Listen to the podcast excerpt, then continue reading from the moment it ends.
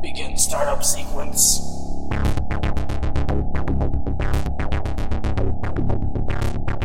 Sector A activating.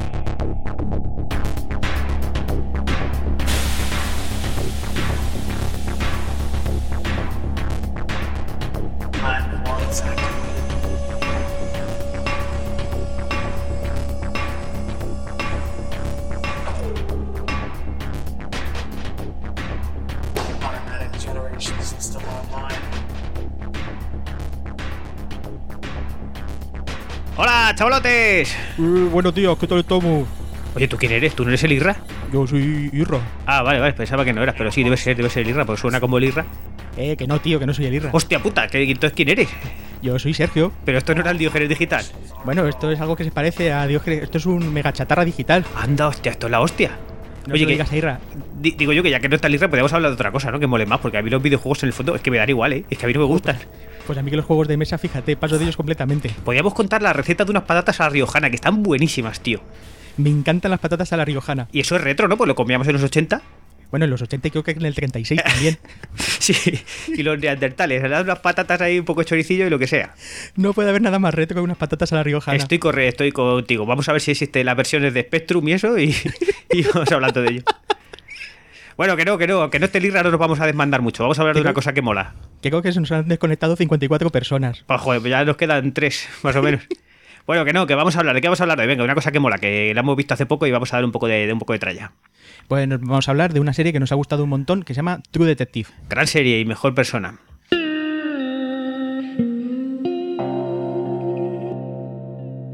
Que yo creo que está, muy- está muy de moda, está hablando todo el mundo de ella. Sí, pasa que bueno, aquí ya casi es retro porque realmente acabó como en marzo del año pasado, pero aquí a nosotros nos ha llegado, yo qué sé, un poco tarde, ¿no? Debe estar ya incluso a punto de que acabarse la segunda parte, yo creo. Están, de hecho, ya han empezado. Ya he estado leyendo yo esta semana intentando informarme un poco. y Resulta que sí, es- es- eh, la están haciendo, pero que no tiene, o sea, comparte eh, el título, pero el resto no. Nuevos actores, nueva localización, nuevos temas, no tiene nada que ver. Muy bien, así estamos. Esto me, esto me gusta, empezar por el final. Eh, sí, hombre, eh, a mí me, parece bien, porque más que nada lo que eh, la temporada 1 ha quedado cerrada, ya no puedes, no puedes tirar más de. Venga, bueno, vamos, vamos a contar un poco de qué va. Venga, hala, vamos a leer un poco aquí ma- material bueno. True Detective, ¿qué serie de televisión? Espera, espera, ¿cómo, cómo se ha traducido en España? Eh, como True Detective. Buena traducción, estoy, estoy a favor completamente. Sí, lo que a mí me jode es que no le hayan puesto un subtítulo o algo. Como tú detective como puedas. o algo así. True Detective, la tienen muy gorda o algo así, ¿sabes? En fin. Bueno, serie de televisión del género drama, Ujú. que creado por eh, Nick Pizzolato. Este hombre, ¿sabemos algo más de él? ¿Ha creado algo más? Pues a mí no me sonaba de nada. Eh, pues a mí no me suena de nada. Y además una de las cosas así curiosillas, ya empezamos a hablar de esta serie, que yo creo que es de, las- de los pocos casos que ha habido, es que esta serie está dirigida y guionizada por, la misma, eh, por las mismas personas durante todos los capítulos. Hostia, qué bueno. Pues mira, ahora que lo dices, sí, sí que es cierto que se nota cierta coherencia. Luego no hay cambios ahí radicales que digas, uy, esto parece un poco raro, ¿no? Claro, esto es, esto es una de las cosas que mola de, de esta serie. Por- está dirigida por Kari Fukunaga y el guion es del mismo del creador, de Nick Ujú. Pizzolato, ¿vale? Entonces esto le da una coherencia que te cagas a toda la serie. No son muchos episodios, son solo ocho. Sí, para la gente que lo quiera ver, guay, porque lo ves en, en un par de semanas, a, prácticamente episodio por día, Yonki, y me lo he dejado fino, ¿eh? Sí, sí. Este es- son eh, episodios eh, cortitos, son de 60 minutos, eh, que es el- la duración de ficción larga de Estados Unidos, dirigida por la HBO, que pues Eso es que- calidad garantizada. calidad garantizada, una, una cadena eh, totalmente diógenes digital. Yo entre eso, eh, entre eso y Los Sopranos, yo ya les he pagado mi parte, ¿eh? porque las tengo las dos originales. ¿En serio? Sí, sí, sí. Soy Yo el que la eh, la compré, soy yo. La de True Detective eh, la tengo mirada en Blu-ray para comprármela. Mm, Yo la he encontrado para ti, ya la encontré de segunda mano eh, por menos de 20 pavos. Y de primera estaba como por 30 y merece, ¿eh? no es cara. O, joder, tío, es que es una serie de una calidad que dices, bueno, venga, tío, vale. No, no, merece, merece la pena. Son ocho capítulos, son ocho horas. Sí, sí, yo esta, a caer. Sí, sí, además, tío, que es que ya eh, esta, esta era, dorada de la serie, mola mogollón, tío, porque eh, ya no ves a, a, Billy Joe Johnny haciendo de protagonista, que estamos hablando de gente que, que este pavo, eh, claro, los protas aquí son eh, Woody Harrison y Matthew McConaughey, ¿sabes? Que dices, bueno, claro, eh, ¿sabes? Que es otro Eh, rollo que antes. Claro, es, un poco lo que hablan en las series hoy en día, pues viene a ser el nuevo cine. Sí, sí, ¿no? Y con. La verdad es que está muy bien traído, tío, porque puedes darle una profundidad. Tú imagínate esta serie en una peli de hora y media, de dos horas. No le puedes dar la profundidad que le puedes dar aquí. Es que, claro. Sí, además yo creo que es otra de las características de esta serie, pues es esa, el tratamiento narrativo que le hacen es como si fuera una peli larga. Sí, sí, completamente. Bueno, eh, ¿qué más podemos contar un poco? Nos metemos directamente con... Con, bueno, con todo el cogollo. con todo el cogollo, hablamos un poco del argumento. Sí, bueno, espera, vamos, para la gente que, lo quiera, que no quiera abrir la Wikipedia, que son así de vagos los escuchantes de Diógenes Digital, la gente que sepa que es de. Los productores son el mismo Nick Pizzolato, está también Woody Harrelson, Matthew McConaughey. eh, la duración es de 60 minutos por episodio, que es para un rato, lo que viene siendo antes de irte a la cama. Eh, la empezaron a emitir el 12 de enero del 2014 y, según tengo entendido, acabó como en marzo o en abril del mismo año, o sea que tiene un añito más o menos. Así que venga, sí, vamos a contar un poco del argumento, ¿no?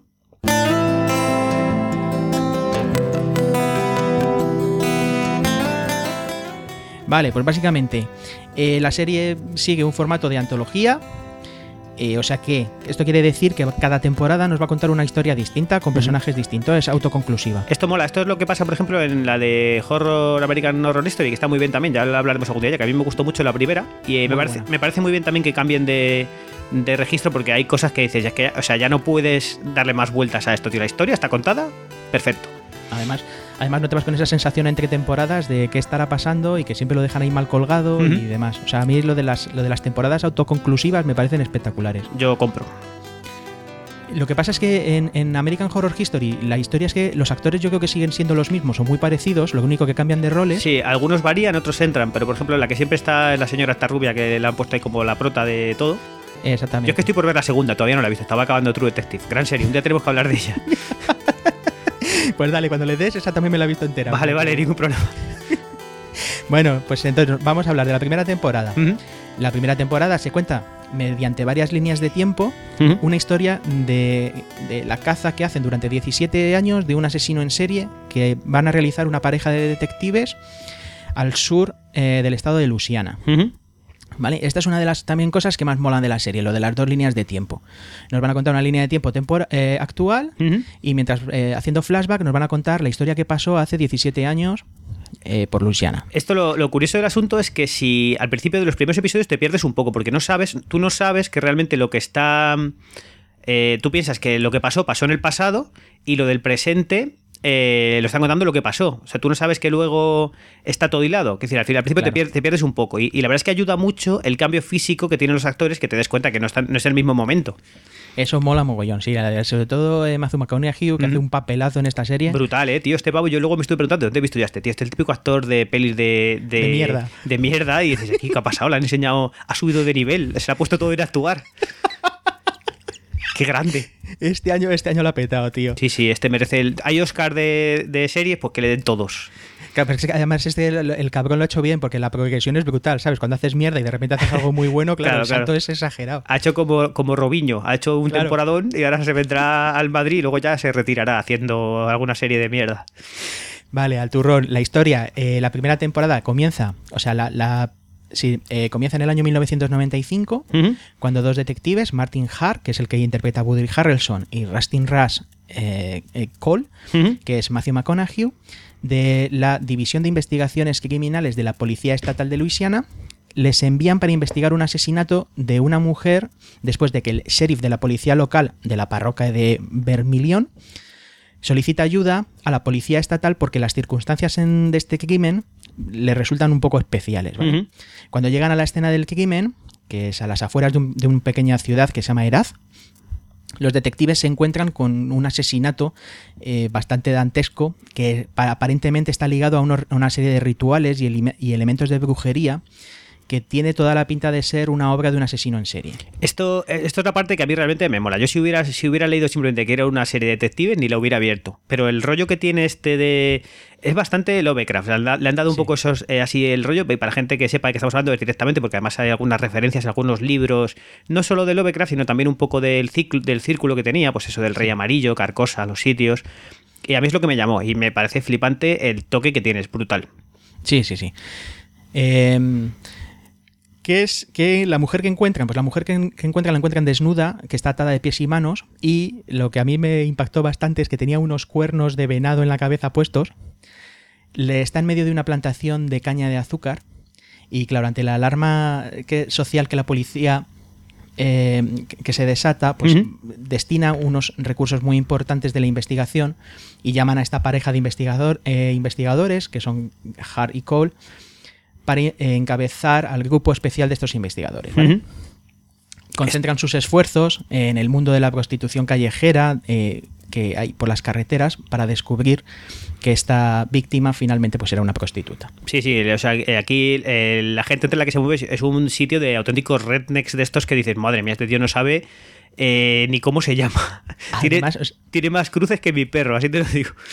Además es una de las cosas que, que mola de la serie es precisamente dónde está ambientada. Está ambientada en ese sur de Estados Unidos, de Luisiana, en medio de los pantanos. Sí, los sitios enormes que no hay nadie nunca, que es que dices, guau, aquí te pierdes y no te encuentran ni el Seprona, tío.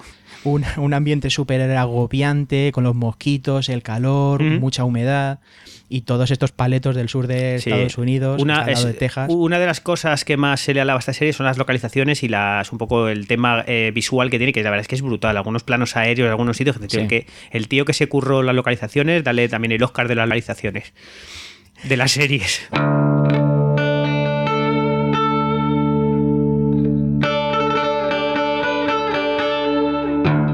Siguiendo un poco con el argumento, los, los detectives, según van escudriñando el pasado, pues van a ir descubriendo una serie de conexiones que eh, este asesinato no es aislado, sino que descubren que la desaparición de una niña de hace unos años, pues finalmente confirma que efectivamente es una obra de un asesinato, de un asesino en serie, ¿vale? Sí, aquí además mola porque los, los protas son eh, un poco eh, estereotipos de tíos duros, muy bregados, o sea, que saben de lo que están hablando, dónde moverse. O sea, no es el típico de un poli nuevo y uno viejo que hay, son la típica pareja. Aquí son dos tíos duros que han visto de todo y que les ponen porque son buenos para, para este trabajo. Y también que lo que mola de la serie es que precisamente al, ser, al no ser una película. Yo creo que lo bueno es que en estos, en estos ocho capítulos te da mucho tiempo a ver mucho el trasfondo de, lo- de cada personaje. Entonces te mete una historia y te sabe de dónde viene y a dónde va cada uno de esos policías, pues que le da un trasfondo mucho más. Sí, además se nota cómo van cambiando, ¿eh? Como al principio son de una manera, luego van cambiando y se ve por qué. La verdad es que está muy, está muy currado. Luego hablamos un poco más de los personajes porque tienen tela y tal. Vale, esta historia eh, finalmente se va mezclando con la investigación y van encontrando terribles y morbosos crímenes que han sido eh, eh, realizados por este perturbado asesino. Sí, para la gente que no sepa, eh, a, la- a los muertos les van metiendo cosas por sitios. Es así un poco el resumen. Oye, también avisar, lo mismo cometemos algún spoiler, por si acaso Ah, alguien... Haberlo leído alguien- antes, ya lo ponemos luego al principio. El asesino es el camarero. Pues al final se van a ir mezclando todas estas cosas con la vida personal de los detectives y al final va a ir eh, resaltando las diferencias que tienen, como decíamos, estos dos detectives. Pues Hart es un padre, el típico padre de familia cristiano, conservador, y muy realista. Putero. Aunque claro, efectivamente, luego al final termina siendo el típico marido infiel que es incapaz de controlar sus impulsos sexuales. Sí, sí, es un poco como Torrente, pero sin ser de la Leti, más o menos así. Exactamente, está, está muy bien metido lo que es dentro de la idiosincrasia Sí, de, sí, de- sí. de la policía y dentro de, pues es muy, muy, de, Luisi- muy de Luisiana. Sí, ¿sabes? sí, un tío muy, muy valorado y que sabe dónde moverse, conoce a todo el mundo, sabe dónde puede llegar. Vamos, un tío que dices, vale, me fío ¿Dónde de está ti. la línea roja Claro, y que, eso dónde es. la puede cruzar? Y sin embargo, en, contraposición, pues tenemos a Cole, que es, eh, acaba de llegar de Texas, que es el estado que tienen al lado. Es un hombre muy solitario, es raro, tiene una personalidad muy oscura y pesimista y eh, todo esto viene arrastrado de una depresión debido a la muerte de su hija. Cree que la existencia humana es un desperdicio y con su ateísmo y su filosofía nihilista, pues ofende a la mentalidad religiosa de los pobladores de la zona. Sí, el tío al principio es un tarao que dices, pero tú de dónde coño has salido, tío. Es el típico ahí, no, todo es una mierda, esto no vale de nada, me voy a pegar un tiro, pues venga, pégatelo y déjanos en paz pesado. Y además que no se corta nada a decírselo a los religiosos del lugar que les sienta como una patada en los huevos, ¿sabes? El personaje mola, aparte va creciendo. Es curioso porque a mí al principio eh, me gustaba más el personaje eh, de Hart, me parecía, aunque es un poco más cliché, más, como no sé, más completo, que el otro era el típico tarado, no sé qué, pero luego van dando la vuelta y el, el otro, el poli duro, eh, poco a poco se va cambiando y se va poniendo un poco, no a las órdenes, pero a la sombra del otro, que va desplegando sus habilidades como detective, que ah, son mejores como detective que el otro. Eh, y no sé, la verdad es que es curioso el cambio que van dando, ¿eh? La verdad es que el, eh, Matthew McConaughey, o sea, es, es el típico policía friki que tiende a ser un poco rollo Sherlock Holmes. Sí, o eso sea, es, eso te iba a decir, un poco Sherlock. dando un- unas explicaciones a- y, y se supone que por eso le llaman, porque el tío, aunque sea un friki y, te- y esté agobiado y no Y- le caiga bien a la y gente, no le quieren ver nadie. bueno en ¿eh? lo suyo. No le quieren ver nadie. No le quiere pobre. ver nadie, efectivamente. En fin. Y en fin, y mm, esta relación entre ellos, al final, pues, eh, aunque sean tan distintos, pues se admiran, se respetan profesionalmente, tienen una relación personal que yo creo que es distante y, y bastante compleja, sobre todo al principio. Claro, luego va mejorando. Al final ya se van conociendo un poco y adaptando a base de hostias, literalmente. ¿Qué más podíamos decir? Pues como hablábamos, la serie discurre en dos líneas temporales eh, paralelas. En la actualidad, Hart y Cole, en el año 2012, están retirados los dos de la policía estatal y van a ser interrogados por separados por los detectives Mainan Gimbrod, que es Michael Putt, y eh, Thomas Papania, que es Tori Kidles. Son los, dos, los dos negros que salen para la gente que lo vaya a ver. Exactamente. ¿Qué hace esta gente? Pues esta gente lo que está es investigando unos crímenes idénticos a los perpetrados en el pasado por el asesino al que persiguen Hart y Cole y que supuestamente podrían ser obra de un imitador. ¿vale? Aunque según va avanzando los capítulos, te vas dando que realmente te vas dando cuenta de que realmente estos detectives lo que quieren es que están pensando algo en cuanto a Cole, o sea, que ellos lo han colocado como sospechoso de los crímenes directamente. Correcto. A medida que van conversando con ellos, Cole y Hart pues van reviviendo a base de flashback acontecimientos del pasado que comenzaron en 1975, que se van a prolongar hasta el 2002, ¿vale? Y estas escenas pues van a terminar conformando una segunda línea eh, temporal que ocupan la mayor parte de la Y serie. perfectamente hilada además, ¿eh? Tío, cuando al final te das cuenta de que está pasando en el presente, dices, oiga, que no es que estén revisando los documentos, que qué está pasando, y, y entonces no resolvieron el- el as- los asesinatos en el pasado del todo, al menos. Eso Y es. te vuelves a enganchar porque tú vas diciendo, coño, que queda mucha serie y esto se ha acabado, ¿qué ha pasado? La- o sea, al, al principio de la serie aparece Matthew McConaughey sentado delante de dos detectives que no te lo explicas muy bien. El tío empieza a pedir cerveza. Se le ve bastante acabado. Sí, se ha dejado el pelo largo. La gente con el pelo largo, uf, madre mía. Dan muy mal. Sí, sí. No se puede confiar. Nada. Y poco a poco te das cuenta que lo que pasa realmente es que estos detectives lo que están es poniéndole una diana en la cabeza y lo que quieren es que confiese que sé, él es el rey amarillo y él es el asesino y el que ha hecho todo esto. Ujú. Según van haciendo la investigación, Cole y Hart, pues al final van a ir dejando al descubierto pues, la implicación de los crímenes de una serie de peligrosos delincuentes marginales, ¿vale? De una misteriosa secta que utiliza a Jesús como reclamo, pero cuyos rituales tienen más que ver con la brujería, Sí. ¿vale? Con el- la santería y el vudú y el satanismo. Hay también eh, involucrado eh, una popular iglesia cristiana evangélica en la que se han producido una serie de delitos de pederastia en el pasado que han sido encubiertos. Qué raro, ¿no? Sí, yo, primera vez que se oye. Primera vez que pasa eso. Y está encabezada por un rico y poderoso pastor que está ligado a las altas esferas del poder político Claro, de Luciana. ese es un toque genial de la serie, en el que se van, se mezclan los rednecks que no saben ni cómo se llaman con las altas esferas dentro de los mismos rituales que dices, "Mm, claro, aquí está pasando algo que es, es muy difícil de probar porque esta gente utiliza sus poderes y sus habilidades para que esto no salga a la luz, incluso que cuando caen, caigan los que tienen que caer, no los gordos.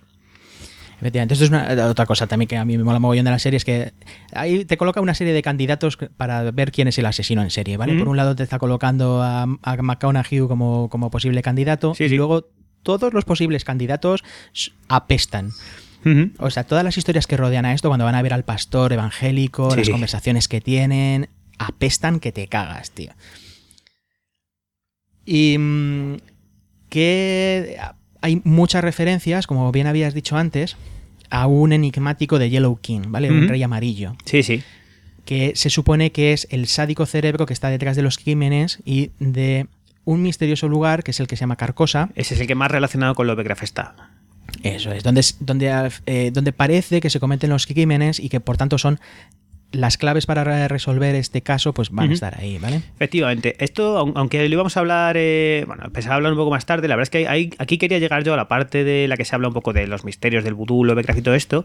Eso. Eh, es curioso, tío, porque realmente si lo piensas, eh, lo utilizan de puta madre da mal rollo, van buscando un mogollón de cosas, pero al final, si cuando has visto la serie te paras, dices, eh, un momento, al final no han explicado absolutamente nada de Claro, esto, Claro. Eh, entonces, ¿qué más me da? Por ejemplo, si lo hubieran quitado del todo, la parte esta, no pasarían. Al final es una especie de McGuffin de esto, de que es una Claro. cosa que puedes decir, bueno, o sea, si en vez de budistas hubiera sido la Asociación de Payasos de Luisiana, hubiera dado lo mismo, porque los cabrones al final no cuentan nada. Dicen, bueno, eh, han estado buscando palitos vudú, unas, unas cosas raras, dibujo vudú rarísimos, y al final da igual, porque no explican nada. Al final es simplemente eso. eh, resuelve la investigación, luego decimos cómo, pero dices, bueno, ¿y todo esto qué ha pasado? ¿Por qué no me lo cuentas, cabrón? ¿Qué viene al final? En, en los extras del, del DVD. ¿Sabes? Esos, a mí me recuerda un poco a los trucos de mago, ¿sabes? Que esos que te, que te hace que te miren, que, que estés mirando a la mano izquierda Sí, sí. y la van separando del cuerpo mientras el truco te la están haciendo con la mano Te derecha. la has liado, te la has liado. Los cabrones Pues te de joder, total, cabrones, contar esto de Carcosa que me mola mogollón, a ver cuál es la influencia de Lovecraft. No, todo era vudú, estos eran malísimos, ¿no? Al final se acaba la serie y dices, eh, cabrones, habéis pillado al malo, pero ¿y lo del vudú? ¿Y lo de Lovecraft? ¿Qué ha pasado?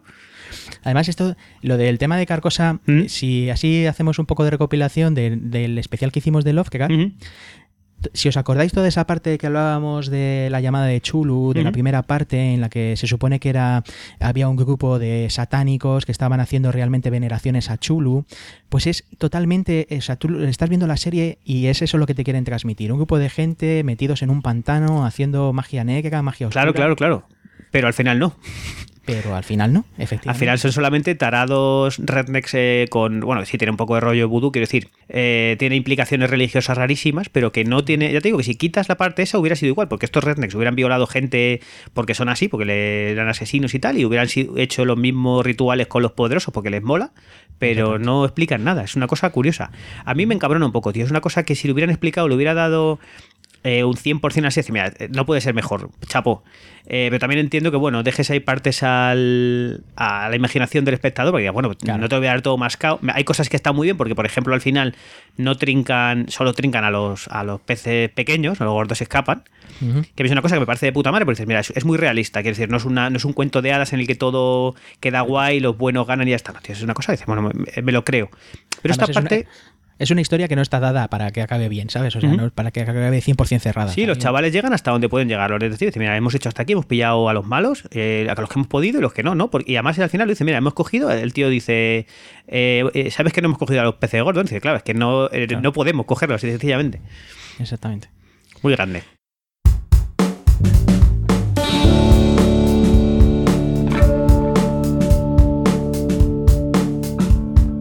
Bueno, pues ya eso, acercándonos un poco hacia el final de la temporada, pues Cole y Har van a unir sus fuerzas después de muchos años que están sin verse. Eh, uno de ellos, Matthew McConaughey, se supone que está un poco más acabado, ha terminado, ha salido de la policía de muy mala manera. Y el otro policía lo que ha hecho ha sido rehacer su vida hacia lo privado y convertirse en un investigador privado, básicamente. Eso, al, al final de la serie ya dejan completamente atrás la parte que, re- que recurre, que ocurre en el pasado y ya solamente es el presente de ese momento.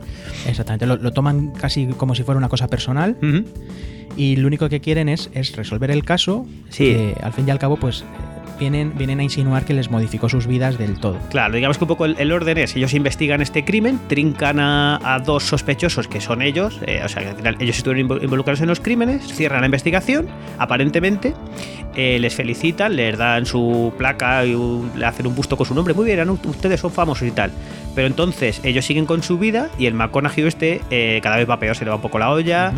Y al final dejan la, este deja a la policía y se dedica a investigar por su cuenta eh, a ver si estaba acabado realmente los asesinatos. Mientras el otro sigue la policía tranquilamente diciendo, bueno, yo estoy aquí haciendo mis cosas, me han, me han ascendido. Y al final, en el presente, el tío recaba tantas pruebas que vuelve y le dice a su colega que, con el que ha acabado fatal, mira, eh, necesito tu ayuda, aunque hayamos acabado eh, fatal porque me zumbé a tu mujer, que esto es una cosa que, oye, le puede pasar a cualquiera. Tampoco hay tanto para enojarse. No ¿sabes? pasa nada. Y al final el otro dice, mira, eres un gilipollas, pero hace tanto tiempo que no te veo que, bueno, venga, cuéntame. El tío le cuenta y dice, hostia, espérate, a ver si vas a tener razón, porque has encontrado pruebas muy gordas y dice, "Mm, vale, espérate. Y ya es cuando empalman eso con el presente del todo y empiezan a buscar otra vez ahí a partir de ahí. Muy bien hilado. Muy bien ido. Aparte, para la gente que lo quiera ver, salen eh, algunas de las jamonas más gordas que he visto yo en la, en la tele últimamente, salen con unas tetazas además que lo flipas. Muy ricas, ¿eh? Muy bien. Eh, no podía faltar el comentario de las tetas. Lo siento, pero es que es así. Vale, pues eso. eh, el final de la, de la serie se considera un poco anticlimático porque no, te- no, no termina arriba del todo. Sí, generó mucha polémica en internet, sobre todo. Eh, a- a- a- el arriba del todo es mucho antes del final y luego termina pues abajo. Que yo también creo que esto, o sea, esto está bien, esto pasa y esto lo pueden hacer porque la serie termina. Claro. O sea, el resto de las series, como al fin y al cabo tienes una otra temporada que tienes que continuar, pues la tienes que dejar muy arriba para que todo el verano esté la gente hablando de la serie y creando hype para No, cuando y- van a estrenar la siguiente temporada. Claro, y sería un error gordísimo. Tú imagínate que tienes que empezar otra con estos dos. Y ahora que otra vez son enemigos, después de que acaba la liga. ¿Y qué hace para que sean enemigos? Si vuelve la mujer otra vez a meter lío, ay, ¿qué pasa? Es, in- es inviable. La historia tiene un inicio, un final y está muy bien contada. No puedes seguir más por ahí, que no hay más donde rascar.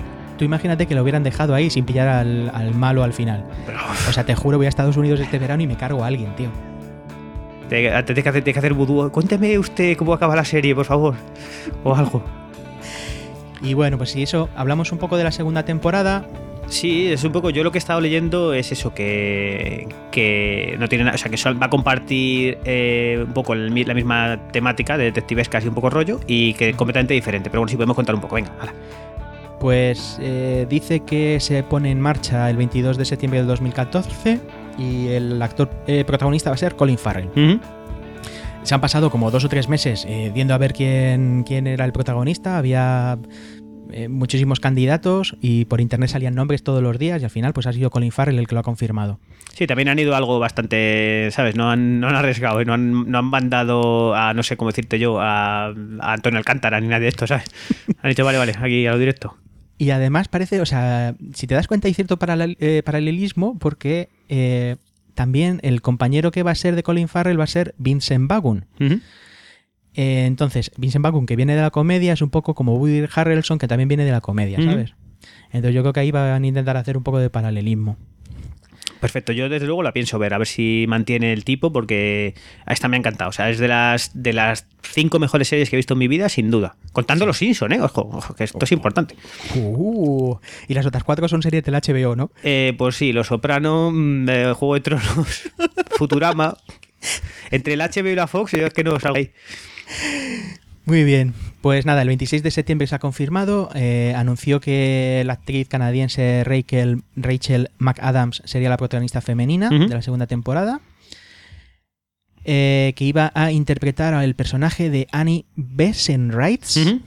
que va a ser la sheriff eh, de la policía local del pueblo, ¿vale? Que tiene un misterioso pasado, problemas de adicción al alcohol y al juego. Lo que yo no he leído en este caso es si va a tener también, o sea, el rollo detectivesco desde luego, pero si va a tener también un poco el rollo ocultista. No sé si va a poner el mismo rollo y van a ser todas así, o se van a saltar solo y al final es una serie detectivesca con cada un, cada temporada con su toque de lo que sea. Yo creo que no. O sea, yo por lo, por lo que he oído, pero claro, se oyen muchas cosas, eh, que le, le quieren dar un cambio total. Y de hecho yo creo que también eh, parte de este cambio parte de, de dónde la van a rodar, porque esta vez va a ser rodada en California, que no tiene absolutamente nada que ver, ¿sabes? Eh, todo el aspecto este oscuro y demás que te dan los pantanos de, de Luisiana, Sí, pues aquí California, no. que es sol y playa. Al desierto, como mucho, todo lo que quieras, pero poco más. Claro. Eh, pues eso, van a investigar un, un asesinato entre tres detectives que ocurre en un pequeño pueblo de California. Y pues mm, poco más. Eh, Igual- Cuando llegue la segunda parte, pues ya haremos un Diogenes digital. Sí, igual le ponen cuernos al primer asesino. Entonces ya dirás, ah, ah, espera, espera, que igual, te, igual tiene que ver, igual tiene que ver. Yo lo haría, o lo pondría luego en postproducción. Y poco más. No sé si hablamos un poco de los personajes. Sí, de venga, la un, primera un poco. Eh, a mí, por ejemplo, el que hace de Hart, el Woody Harrelson, me empezó gustando más. Me parecía un personaje muy sólido, es lo que te digo. Muy bien, muy bien interpretado, tío. El, el tío lo clava, el problema es que el otro se lo come. El otro lo clava. También es cierto que tiene un, un personaje muchísimo más interesante. Eso es. Porque da un mogollón de matices. un- el típico tarao. Es un poco una especie de, de Sheldon Cooper encabronado. Sí. Porque es el tío raro, que no, que no tiene un pasado muy turbio, porque se murieron su- toda su familia y el tío está súper tarado y quiere morirse y no sé qué. Y luego, eh, mira, eso es un poco al final que el tío se. Con el final que tienen, eh, el tío ve, ve la luz y ya es un tío más feliz y se hace un amigo. Es un poco, eso sí que es un poco blan- blandito el final. Claro. Porque, bueno, pero también es cierto que algo tiene que, me- que no sé, un final Pobre feliz, una, una pequeña parte, aunque sea. No ha estado sufriendo durante 25 años, tío, para encima terminar abajo. Sí, al final, al final merece un poco ahí eso. Sí, que yo creo que los personajes los intentan cruzar un poco, ¿sabes? Al Mm. principio es Woody Harrelson el que te da una imagen que luego se va deteriorando poco a poco. Sí, es cierto.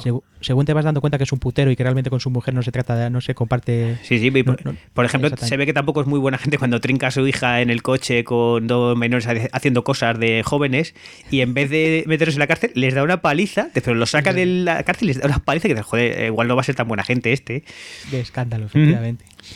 Y luego, pues Matthew McConaughey, claro, que le empiezas a ver ahí como el típico borracho que dices, este, pero este tipo es detective o es el típico vagabundo que está por Sí, el sí. pueblo. Y luego realmente te vas dando cuenta que tiene un trasfondo detrás y. Sí, sí, es un personaje que mola. Es de este tipo, por ejemplo, haces un spin-off que salga solo él, eh, que no lo descarto, porque a esta gente del HBO también le gusta el dinero, eh, que salga solo él, yo que sé, el tiempo que estuve investigando en Canadá o lo que hizo antes de no sé qué. Yo, además, yo creo que le han dejado ahí medio abierto todo ese tiempo en medio. Muy intencionada. Pues sí, porque es un personaje que a la gente le mola mogollón y no me extraña porque es muy, es muy molón. El problema de esto es que, claro, al final, si le empiezas a estirar ahí hasta que le saques ya el último jugo, al final acabará siendo, pues eso, un Sheldon Cooper, decir, estoy hasta el nabo ya de ti, tío, de pesado que eres. Veremos, a ver qué hacen. Efectivamente. Luego tenemos a la mujer de, de Har, que es eh, Michelle Monaghan. ¿Mm? Y pues por aquí documentado está Michael Potts, como habíamos dicho antes, que es el detective, Sí. uno, uno de los dos detectives que están interrogando a, a, a Cole. ¿vale? Junto con Tony Kittles, que a mí no, no me suenan de nada. De nada, de nada. Se gastaron los dineros en el Harrison y en el otro. Tenemos eh, por aquí los datos de producción, que en abril del 2012 la HBO le encarga la serie con un pedido de 8 episodios. Eh, la serie es creada por Nick Picholato, como habíamos dicho, que es un conocido novelista que además es el escritor de dos, eh, de dos episodios de la serie The Killing. ¿vale? O sea, no se le conocía por hacer nada más. Escribe todos los episodios, mientras eh, que los primeros episodios de la temporada están dirigidas por Kari Fukunaga, que es el, el director de Jane Eyre, pues a alguien le suena, A mí no. a mí tampoco, y ambos son productores ejecutivos de la serie. Es decir, que básicamente se la comen la serie de principio a fin. Ellos manejan el dinero, escriben la serie, la dirigen Eso es lo bueno del HBO. Le dirán, nada, toma, majete, 200 millones de dólares. Ya tráeme una serie ya en DVD con las tapas y todo ya grabado. Déjame en paz. y pues no lo sé, ¿qué más, qué más cosas tenemos por aquí? Por aquí Eh, tengo... Mira, contar un poco que le han dado bastante paralelismo con el tema de la isla mínima de la peli. Y sí es cierto que tiene cierto paralelismo porque también son dos detectives con personalidades un poco así chungas. La localización se ha hecho mucho, que aquí es un poco en el sur de España y Andalucía, un poco también así el rollo pantanoso. Y sí que se parece un poco. Esta no tiene el rollo ocultista, eh, por lo menos tanto como la otra. Tiene algún toque ahí un poco raro de cosas raras que pasan. La isla mínima a mí también me gusta. Mira que va a ser cine español, tela, ¿eh? A mí me gustó bastante. Eh, sí, me gustó bastante. mucho. Y tiene cierto paralelismo, es cierto. No tanto como dicen que, oh, esto parece tal, no. pero sí, se puede. Si te gusta True Detective, puedes ver el anime y al revés también. Efectivamente, hay de- también hay las tramas eh, de prostitución. Sí, los poderosos de fondo, ¿eh? es curioso. No sé si tendrá, no sé si estará Policía inspirado. Policía atormentado franquista y demás. esa. Sí, sí. Sí, yo sí, sí le veo bastantes eh, paralelismos. Pero será, será casualidad, porque la verdad es que joder, son tantas cosas que dices, bueno, no sé. Es que no lo sé, es que yo además yo creo que son bastante. Sí, del mismo momento, más o menos, es cierto, porque la es la mínima de este año y esta también, o sea que no sé, igual es casualidad. Sí. No me imagino yo el toque Lovecraft en España, ¿eh? Ahí de esos- El rey amarillo, picha, está ahí eh, comiendo, comiendo pescadito frito. Volvemos a Dagon o qué. En fin, no, no, no, déjalo, da igual. Referencias literarias que tenemos por aquí. Tenemos de, de King of Yellow, El Rey Amarillo, que es una obra de relatos breves del escritor Robert W. Chambers. Que yo creo que de este, yo creo que incluso hablamos en el programa de Lovecraft. Sí, además el Rey Amarillo, luego es- este es el primero en el que no se cuenta quién es al final, pero tú piensas que el Rey Amarillo es el último redneck, que es el que se dejan sin coger al principio, pero resulta que no, yo he estado leyendo, porque lo primero que hice en cuanto acabó la serie fue eh, poner en Google True Detective explicación. El Rey Amarillo es el muñeco que sale detrás del malo del final, que es un muñeco que se supone que es algún tipo de deidad o algo, es un rollo de esos, y que realmente tampoco hace nada. Es un poco lo que contábamos antes del MacGuffin, que es una cosa que está ahí, le da rollo, pero que tampoco tiene tampoco así mucho, mucho trasfondo. Al revés que, que lo de Carcosa, que Carcosa, por ejemplo, sí está bien hecho. Cuando ya sabes lo que es, bueno, esto es una especie, es una especie de qué, un, un complejo de cuevas, o no sé. Sí, algo así. La verdad es que es una. No se sabe si es u- otra construcción que ha sido utilizada al final para eso, como que está abandonado. Es como ¿no? un templo rarísimo, la verdad es que está bien hecho, da un poco de mal rollo, está lleno de, cadáveres, de muñecos, de madera, raru- rarunas, todo, no sé, da mal Pero rollo. sí, sí, parece, parece un templo hindú, indio, más bien. sí, sí, muy raro. No sé, es un sitio muy, muy raro, sí. También decir, de la parte del cartón que siempre me toca, eh, el Rey Amarillo es una de las expansiones del Eldritch Horror. Por si alguien tiene especial interés, pues para, para ese juego sacaron una expansión de, de este relato. La ciudad de Carcosa, como bien decías, también aparece en la obra de Chambers eh, y se toma prestada una serie de elementos. Sí, también es, por ejemplo, el libro de Lovecraft, el del el habitante, el, ¿cómo es? El habitante de Carcosa, el último hombre de Carcosa, o así salen bastantes sitios, debe ser un sitio bastante popular. Este hombre, el Robert V. Chambers, yo creo que es de finales del 19, principios del 20, o sea, es, Es de, anterior. la de la generación Lovecraft. Y una de las cosas que a mí más me mola de la serie, tío. Eh, capítulo cuarto, el plano secuencia. Ah, ya. Ahora mismo que está muy de moda el plano secuencia por la de, de Birman que se ha comido todos los putos Oscars, en el capítulo cuarto tenemos un plano secuencia de seis minutos que es flipante. Eh, los tipos atraviesan una casa durante seis minutos y... O sea, espectacular. El que no, el que no lo haya visto y no tenga intención de ver la serie, que por, por lo menos que busque esos seis Eh, minutos en el YouTube que están.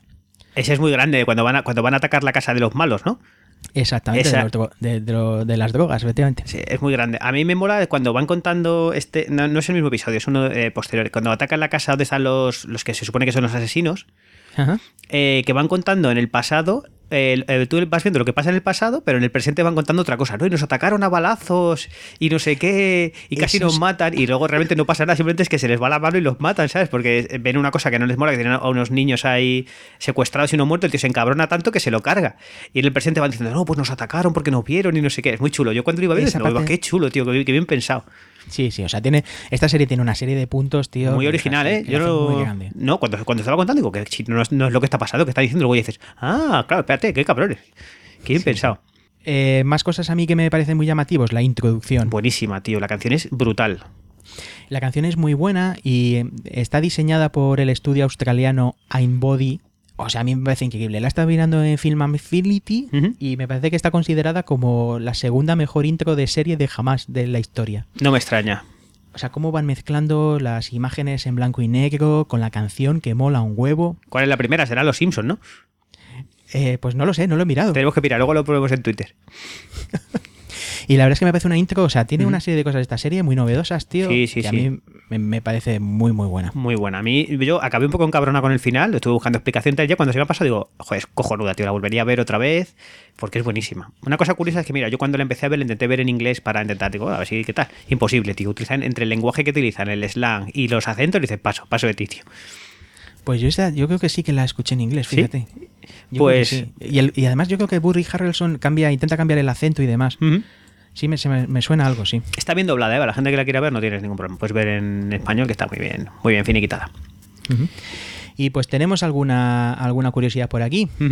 Por ejemplo, los episodios han sido vistos por 11,2 millones de personas, que se considera como, como vamos, que se considera, es, es la serie más vista del. HBO para una primera temporada desde el Ujú. 2001. Está rodada en, en modo película, o sea, con Sí, de cámaras y de todo ese rollo, ¿no? de, tipo De- de cámaras y demás.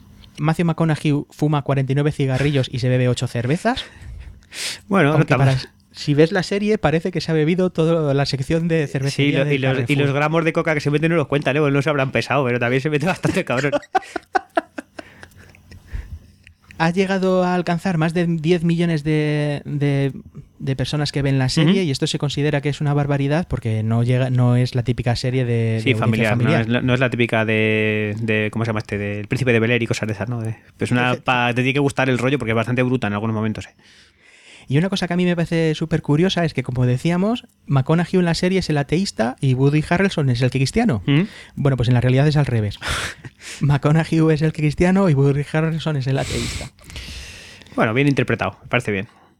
Los dos eh, actores son nativos de Texas, son texanos. Sí. Está al, al lado de Luciana, como habíamos dicho. Y poco más.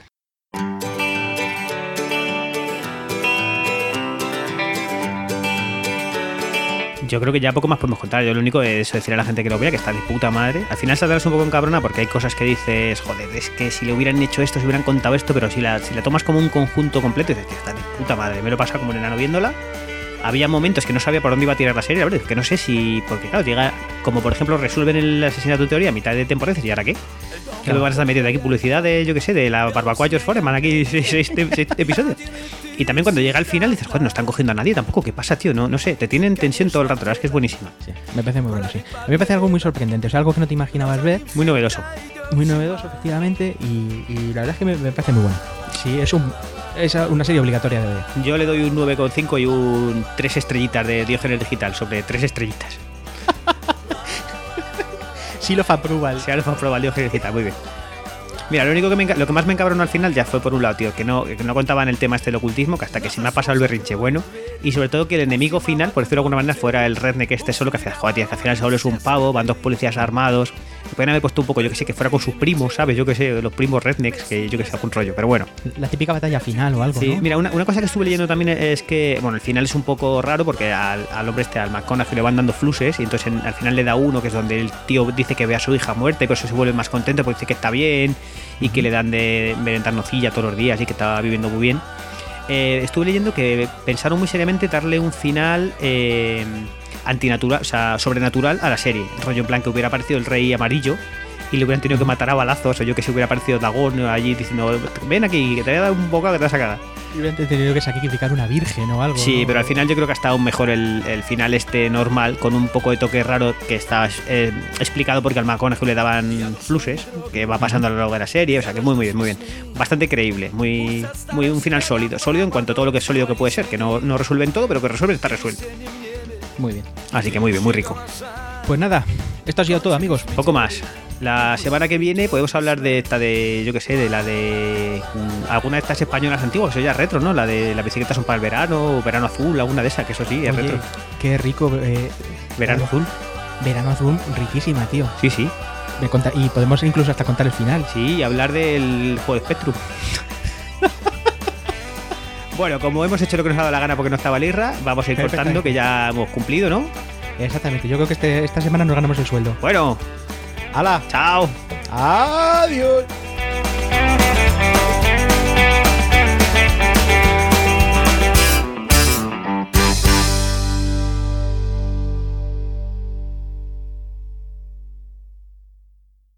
Vale, A ver, yo me oigo bien, salen las líneas azules muy gordas, es así lo que te puedo decir. vale, muy bien. Pero ¿cómo, cómo de gordas? ¿Tocan hasta arriba? Eh, Hombre, no, no, tienen buena pinta, de esto que se quedan como... O sea, lo que es una línea gorda, sí. ¿Cómo era? Larga que llegue y gorda que... ¿Cómo era? Gorda que llene y larga que llegue. Pues eso, más o menos. Hazte la idea. Tenemos una línea que es un cipote, vale. Vale, vale. Todo... Where do you go when they fuck you over and honor and truth have died? There's nothing inside for the one truly tried. I trusted you, you lied.